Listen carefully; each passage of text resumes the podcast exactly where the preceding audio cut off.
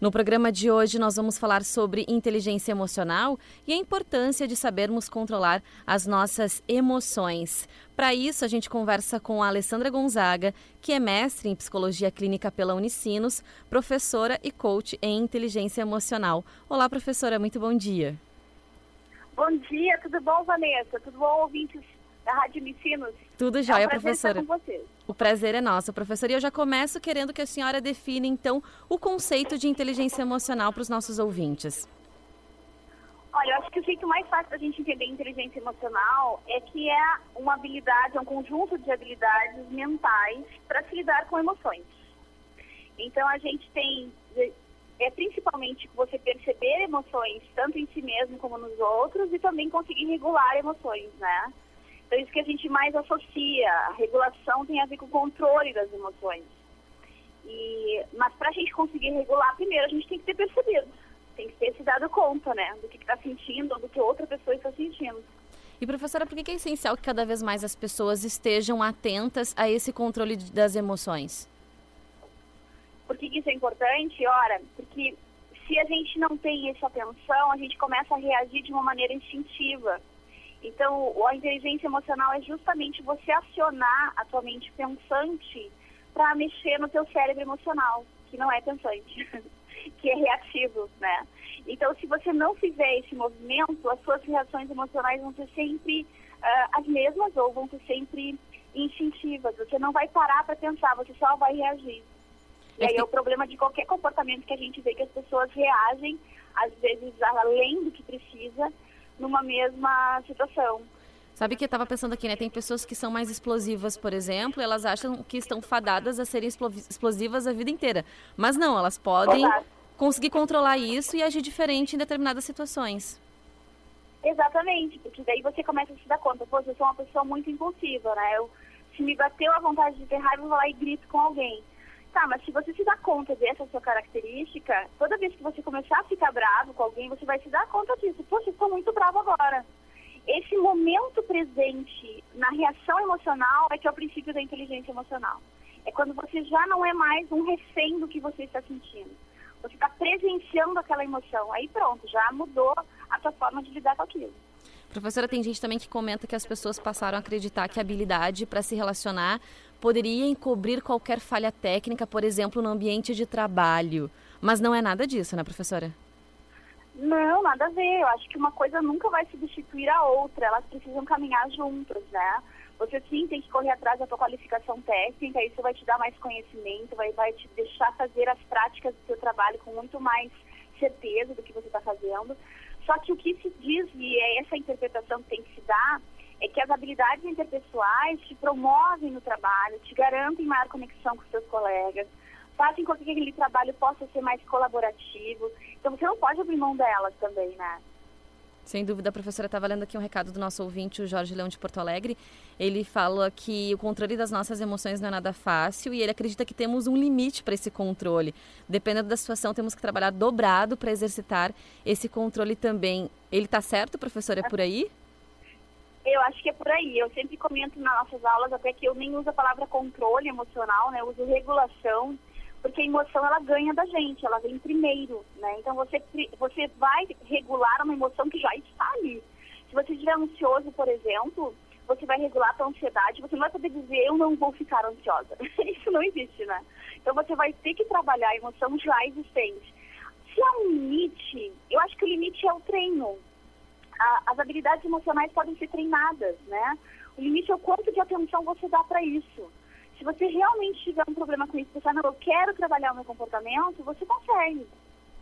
Essa é justamente a minha próxima que... pergunta, professora. Como é que é possível melhorar ah. e desenvolver a nossa inteligência emocional? Quer dizer que todo mundo que está nos ouvindo, enfim, está fazendo provavelmente uma autorreflexão de como é o seu comportamento no ambiente de trabalho ou também nas suas relações pessoais.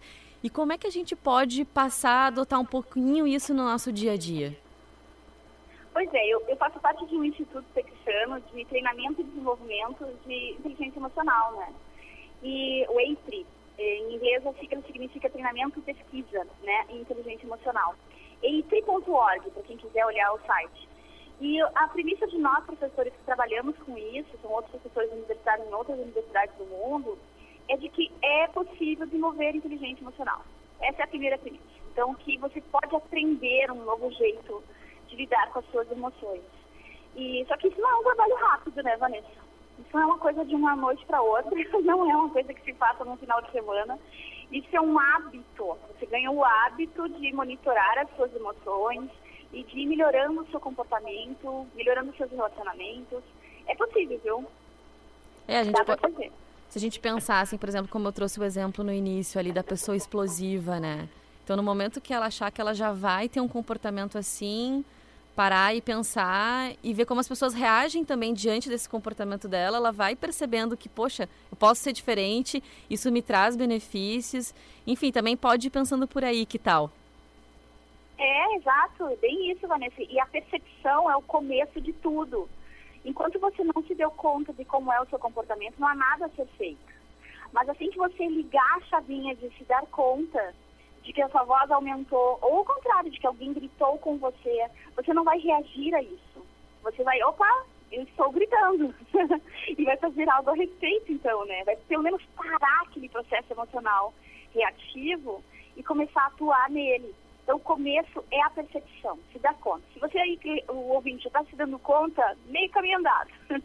Aquele chefe, por exemplo, que numa situação complicada já sai gritando com todo mundo, ele não sabe nada de inteligência emocional, professora. não, ele vê muita novela das oito e não sabe que os chefes que gritam com os funcionários não duram muito, né? É, não, não se concebe mais esse tipo de liderança. As pessoas não conseguem mais trabalhar só por obrigação. Elas ficam por um tempo, se elas precisam muito, mas a verdade é que hoje em dia a gente quer sim ter um trabalho que tenha significado para gente, que a gente se sinta pelo menos bem de trabalhar que a gente possa ter colegas de trabalho, que a gente se cumprimente, que a gente saia junto do serviço para almoçar. Então, os relacionamentos não são mais uma coisa que a gente abre mão. A gente precisa se sentir bem onde a gente trabalha. Isso, é isso que nos faz mais produtivos. É claro que tem a ver com o mercado de trabalho, com como é que está vendendo esse produto, enfim, né, com toda a questão econômica. Mas você não aguenta um lugar, por mais maravilhoso que seja do ponto de vista de potencialidades, se você não suportar as pessoas com quem você trabalha. Antes a gente até aguentava um pouco, né? Agora não dá mais. As pessoas adoecem muito rapidamente tem um chat assim. É importante pensar sobre isso com certeza. E professora, se a gente digitar inteligência emocional em um site de buscas, enfim, vem uma enxurrada de coisas. Para quem quer buscar mais informações sobre esse assunto, o que a senhora indicaria? Até comentou sobre o site, né? Enfim, tem algum outro meio que as pessoas podem buscar mais informações? Bom, em primeiro lugar, parabéns por buscar informações, né? Existem muitos aí uh, hoje em dia na internet falando sobre emoções, eu acho que isso é sempre positivo, que a gente pelo menos pense sobre isso, né? Eu tenho meu site para indicar, conexãoie.com.br. A gente está abrindo mais uh, blogs, mais informações de sites internacionais. Infelizmente, do ponto de vista técnico, a gente encontra muito mais informação em inglês ainda sobre inteligência emocional, que são esses sites de pesquisadores da área quem gosta de pensar sobre inteligência emocional nas organizações, que quer pensar sobre o ambiente de trabalho, eu tenho um site para indicar de muita pesquisa, muito material para baixar, muitos links, que é o eiconsortium.org, né? Que é um consórcio de eh, pesquisadores de inteligência emocional em organizações. E o próprio EITRI que eu já comentei. E assim, em geral, se você está estudando emoções, siga estudando isso, que é muito bacana, estude o comportamento, é, não se freie a tentar pensar sobre esses assuntos.